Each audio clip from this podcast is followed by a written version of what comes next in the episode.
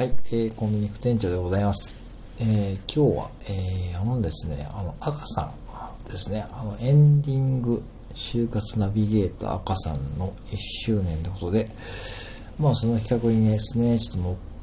からさせてもらってましてですね、えー、あの、おめでとうございます。えー、あの、おめでとうございますってことでですね、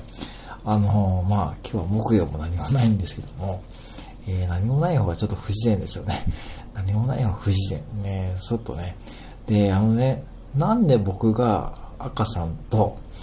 接点ができたかというとですね、あの、僕が以前ね、夜中にやっていた、夜中でしか言えないマクドあるあるっていうね、こう、ちょっとシリーズもの配信やってましてですね、うん。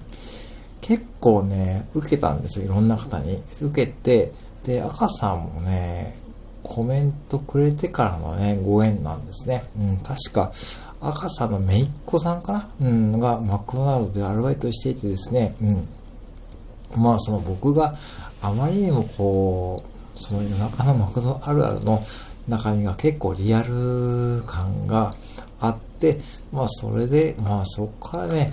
あのご縁ができたって感じですね。で、まあ、それだけじゃなくてですね、まあ、あの、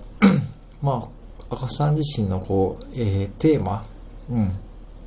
要はエンディングってことで、まあ、やっぱしこう、僕の母親の介護施設に入ってるし、まあ、親父はもうすでに亡くなってるんですけども、まあ、自分もね、いつなるかわかんないからってことで、考える機会をいただきました。で、うーんと、映画ですね。映画。えっ、ー、とね、痛くない死に方っていう映画ですね。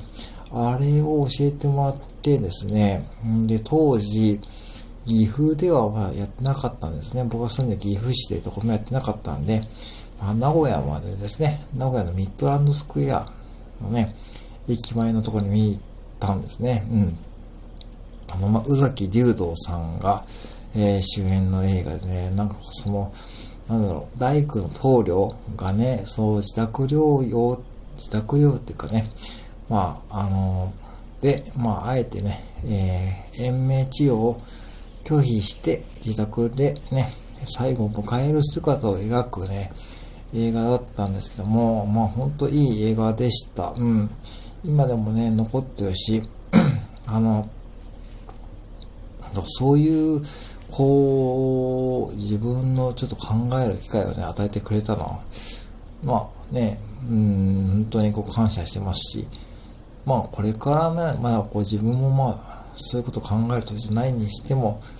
いずれはね、やってくることですからね、皆さんね。まあ、スタイフではやっぱりこう、赤さん以外にはそういったこう、活動されている方あんまり見ないんで、うん。まあ、これからもね、まあ、ぜひね、ほんと精力的に頑張っていってほしいと思います。はい。以上です。いつもありがとうございます。